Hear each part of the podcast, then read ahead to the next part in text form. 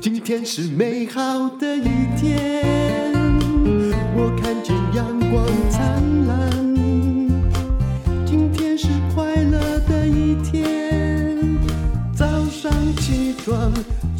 欢迎收听人生实用商学院。有一个朋友哦，他是一位猛男，但是因为他很懒惰，也很久没来了。威爷你好，哎嗨，大家好，我是馆长，猛男。没，因为我今天要讲一个猛男的创业史啊，是前不久呢，我跟我的同学的一个就是在微信里面沟通，然后让我想起了一个故事，我也写了一篇文章。但是我知道威爷现在在念一个 EIMBA。对，我没念错吧？没错，没错，没错。这是台大的一种，就是创新科技的 MBA。对，那年纪比基本上应该是比 EMBA 年轻一点，对不对？对，没错。你算很老了吧？我进去，我看所有的同学，我年纪最大哎。那你告诉我，你是不是最帅的？不能这么说，同学会讨厌。没有，我是后面是为了要增强一下你念书的自信。的确是啦，现在。创新好像都要扯到年轻，但其实也未必尽然。我这个同同学，大概我想他的年纪跟你不相上下，或者比你小一点。我不能透露崴爷几岁了，反正就是我这位同学，大概可能也是四十岁左右。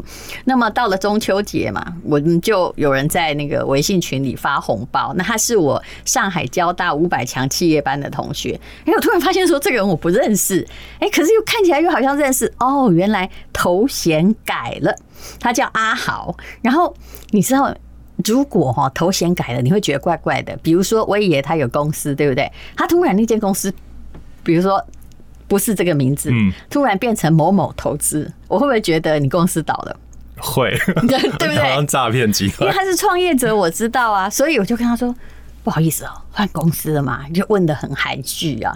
然后，因为他这个是个创业者，如果换公司的话，表示这下惨了，之前一定付诸流水，然后去就去当人家的这个伙计这样子嘛，哈。那他创业的辛酸史可以写一本书了。其实二十多岁，大概三十岁左右了就创业，然后他长得挺帅，就是也是那种高大英俊，还在练体重的。不过那个啊不，在练肌力的。你知道他本来也有九十公斤哎，可是他后来练成十九腰。我想说，这这种男生真可怕。是十九腰？对，我他说，大夫姐，你相信我，我极盛时期有十九腰，就是每天在练。那因为为什么？因为创业要活下去。我后来发现，创业如果你万一你没有好好练身体，你就是呃，创业未成身先死，对不对？然后他也会写城市码哦。然后有一天呢，他的创业就是跟我们所有人一样，叫糊里糊涂的某种灵感的启发。他跟朋友吃饭，发现所有的热门餐厅都客满，于是他这个年轻人他灵机一动，想说有一个平台 App，让大家可以不用等，优先预约，然后跟餐厅说好，不就很好吗？嗯然后他就觉得我发现的这个 idea 真是太酷了，是不是？对，还不错啊。哎，可是这个这个。线上预约的那个 app 好像台湾也有嘛，对不对？是这个，当然是大陆他们先呐，什么美团、大众点评大战，本来都不是要做这个，可是后来呢，就是大家一直觉得我发现了新的那个门哈，任意门想要打开，但是他没有想到，你知道这世界上最贵的东西是做什么？不是开商店哦，是做平台。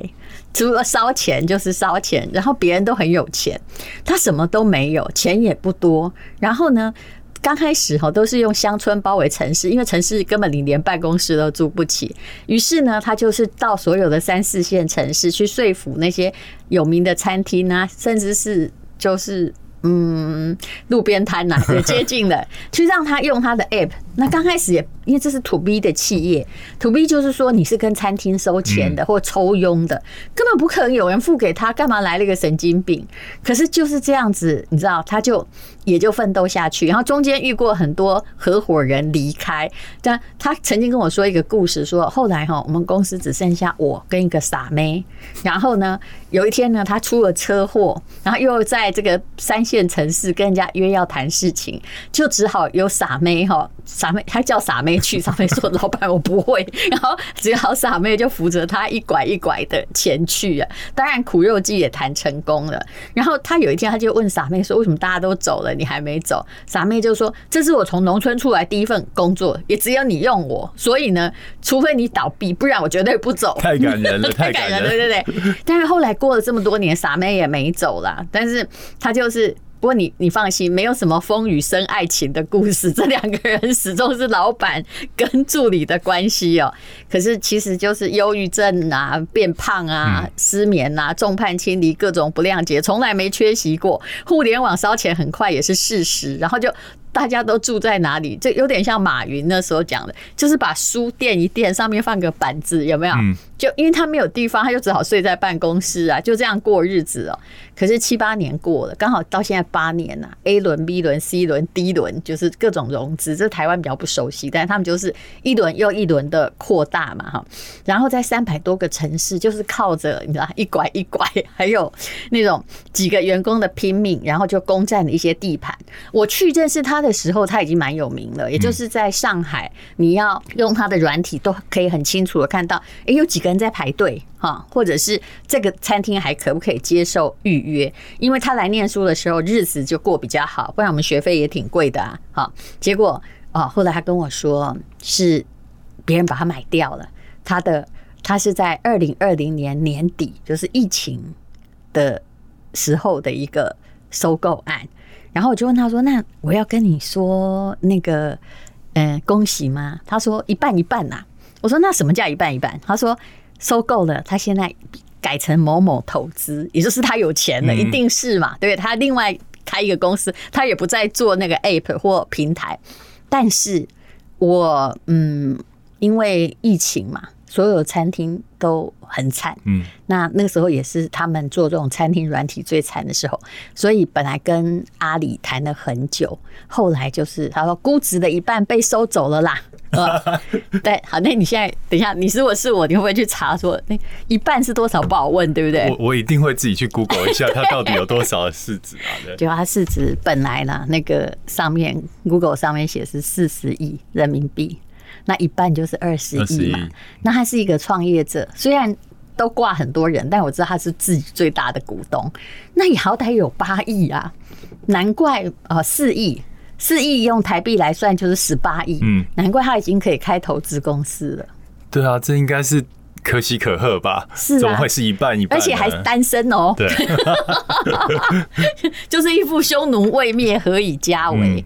可是。你看，大家都在恭喜他，说：“哎，你赚了十八亿。”可是你知道那有多辛苦吗？哎，我相信啊，因为其实有创过业的人都知道，能够从一开始从乡村做到搞到现在这么大，中间一定付出很多，而且一定很多人想要吃掉它嘛，对不对？啊，只是因为开的价格都不好，所以他就一直撑下来。而且他很会做简报哦，就是。做简报的时候，你他在我们班上同学做过简报，所以我对他印象深刻。他要上场前，他就说：“戴永姐，我知道你听过很多场演讲，但我不会让你失望的，因为我这种类似的简报我做了一千次了，嗯，一千次可能才成功一次，有人愿意赏识我，然后给我融资。”好好奇哦，到底是怎么做简报的？嗯，就是一个寻常的 APP 啊，不 PPT，然后但是他还是会。夹杂着那种奋斗的故事，还有告诉你这个商机何在，你投了我之后有什么收获。不过后来算一算，你看傻妹现在还在他公司里，最后这个公司卖给最更大公司的，就算傻妹不做了，又继续跟着原来的老板，我相信他股份不会少。对啊，对啊，傻是不是有傻的好处？这里我也想到一个傻妹，是台湾的老板的傻妹。就是我有一个朋友，他年他三十岁就当上公司的总经理，哎，嗯，他也是傻妹，就毕业之后呢，就跟着老板，他老板是做保养品的，对，讲出来你们一定听过，嗯，然后呢，那时候他公司也是，你可以用写的，我先不要那个把它公布出来。哦哦 哦，我知道这个是前不久比较有名的网络品牌。对，然后他那时候只有他跟他老板，他们是拿着试用品到大学啊、百货公司去发给所有的年轻人。那个时候根本没有要他们的东西。后来呢，就是公司越经营越好，到后来他老板都自己出来拍广告，你有印象吗？有有。对他，结果他那个就是我一看就知道他是老板。他是从毕业第一份工作，就是在这份工短短几年了，因为公司好了，他就是那个一号员工嘛，也变成公司的那个高阶主管了。对啊，那就是。傻妹那个麻雀变凤凰的故事非常励志。可他有分到有的人哈，就是一号员工，但他因为永远都当总机，他还是没有分到股份。他叫他认股时，他也没认。应该是没有认。那所以现在还是啊，他他现在已经成那个生小孩就在家做全职的主妇了。那他有有赚到什么？应该是有赚到哦。他的他那个时候红利啊奖金都不少哦。对啊。所以有些时候，如果你真的不知道你要干嘛，那你就当傻妹，其实也无所谓。没有，其实有技巧的。你要看你那个老板呢，就跟挑老公一样嘛，他是有前景的。就我那时候常常跟那个刚毕业的学那个同学讲说，你选工作不一定要往大公司，嗯，因为你到大公司的话，你只会在那个公司当螺丝钉而已，嗯。但如果你到一个新创企业，看那个老板呢，好像还不错。那个面相八字都还不错，然后这产业又不错，你就跟着这老板。等老板发达的时候，你也会跟着发达。其实还有老板要肯给啦，我遇过很多种，但是我觉得现在老板呃不聪明就不肯给吧。嗯，就如果你聪明，你要肯给，否则你现在怎么能够叫员工卖命？但是呢，肯给也有一种，就是如果你乱给，有些人他明明没功劳，但是你也平均的给，那我告诉你，那在气管上等于没给。为什么？因为员工很不高兴，心里想说：“我今天这个拼了半死半活，多少天没睡，用了我的力气，你给我十万块，结果旁边那个每天都在造我谣哈，在那里这个下棋的，他也拿十万，这个奖励就会变成零，就没有意义。”又回到刚才你那个同学，你看他是做了做了八年以后，现在变成市那个市值四十亿的一个。公司嘛，卖掉还剩自己还有这个四亿啦。嗯，可是你看，像台湾就是很多也是很辛苦的创业者，他可能八年后什么都没有，或八年后还在原地打转。你觉得对这些创业者有什么建议？那问题在哪里？嗯。我跟你说，问题在于量体。我没有每次人家扯到这里哈，我觉得台湾的朋友们有的时候太爱比较。讲到新加坡，你也在比哈；啊，讲到阿富汗，你也在比哈；啊，讲到谁，你在比。你可不可以不要比呀？你去想想看，什么是经济学最重要的元素？答案是量体。像他我同学的那个餐厅的 app，我老实说，在他们的有关餐厅平台的 app 里面，他可能前五大勉强。摸上边，其实，在台湾，你如果不是第一大、第二大，你如果说你是第三大，大家就知道你一点都不大。所以在台湾，就是你必须做到龙头，嗯，或是数一数二，才有机会变成这样大的规模。还有，当人口多的时候。小众也是大众，嗯，你相信吗？比如说，我有另外一个，比如说人生实用商学院，现在也超过六千万，它应该算是台湾的人数下载人数算最大众，就是大众了。对，但是我还有另外一个叫做“人生不能没故事”，其实应该也差不多要有一千万人了，八九百也有，已经算很多了，对不对？但是如果是像古典小说或什么的，哦。在大陆可能已经 A 轮、B 轮、C 轮、D 轮，就是因为他们大众、小众也是大众，喜欢古典故事的人，就是随便那个一小妹也很大妹。他们有一个软体叫做“挺婷唱古文”，“挺婷唱唐诗”，你相信吗？就是唱唐诗，编的一些歌，已经上，人家已经上市一次就拿好几亿，所以。就是量体是一个大问题，这样更显现出我们的台积电是真的了不起。嗯，这样画风一扫，扫到这里你就知道了。但是也不要妄自菲薄了。小量体有什么好处呢？你想想看。小量体就比较灵活一点吧，赔不多，赔不多，赔不多，对不对？嗯，因为我们这里的烧钱跟大陆那边的烧钱在打仗不一样。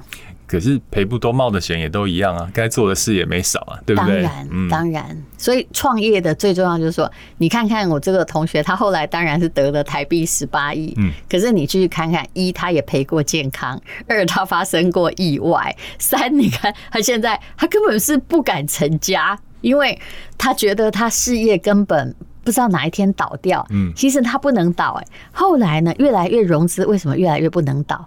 因为万一他倒了，他负的债可不是他第一个月倒的时候的样子哦，嗯、是不是？对，很可怕。嗯。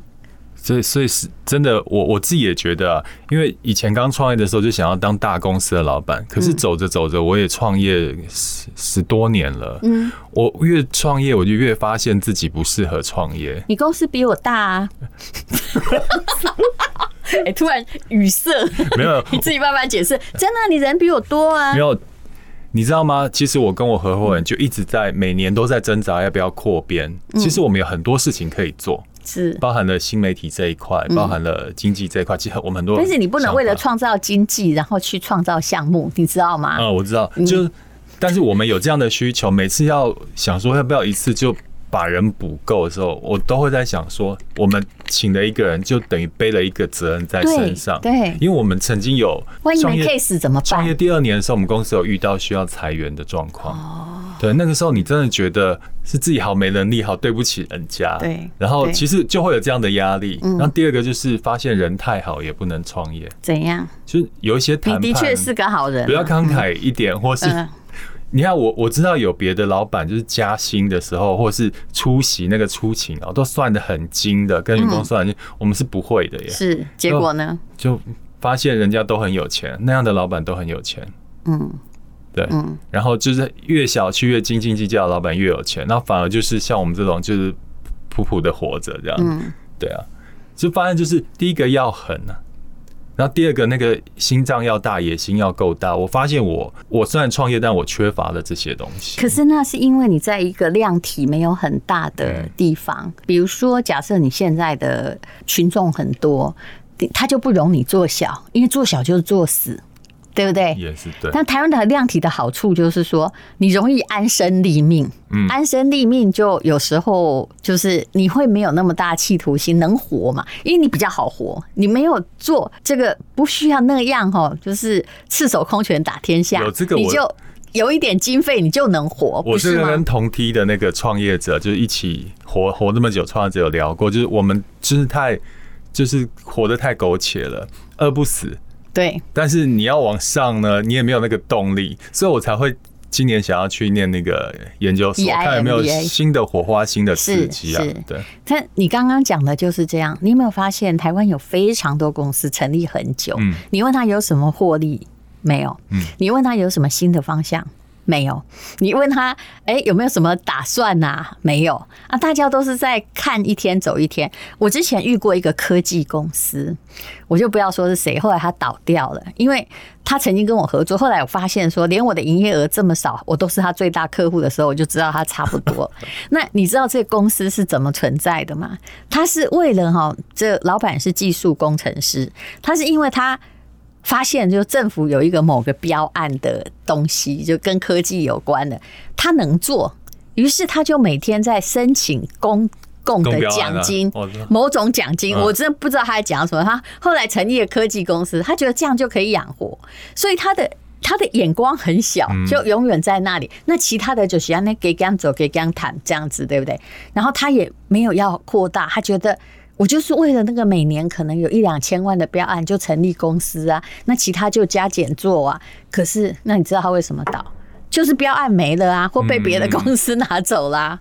对啊，我发现我创业十年了，开广告十年，我自己最拼，然后最想要找出路，就是在第二年的时候，我们的年约客户掉了。我那时候还试过，你看，本来你也只是说，因为有人叫你有一个。就是老板，对啊，老板的老板，他想叫你开公司，对不对？对，你想说我有他撑的就好啦，啊，多稳啊，那么大。你看两年说走就走，就第二年的时候，不是故意的，对，他是不是故意的？他有他的立场啊。那那时候又自己去自创品牌做产品，然后呢自己又做电商，所以在那个时候最危机的时候，反而是我最努力的时候。然后。第二年过后到现在都很稳的时候，你就发现自己好太安逸了，不行不行，嗯，对啊。所以其实逆境都是一种考验呐、啊嗯，但是只要公司没倒，我们才会感激，对对不对？嗯，好，我们今天就讲到这里了，就是傻妹致富也要练功哈，傻弟也一样啊。那么很多东西一开始都是一个偶然，但是后来哈，努力一定是一个必然。对，嗯，谢谢威爷，好，谢谢大家。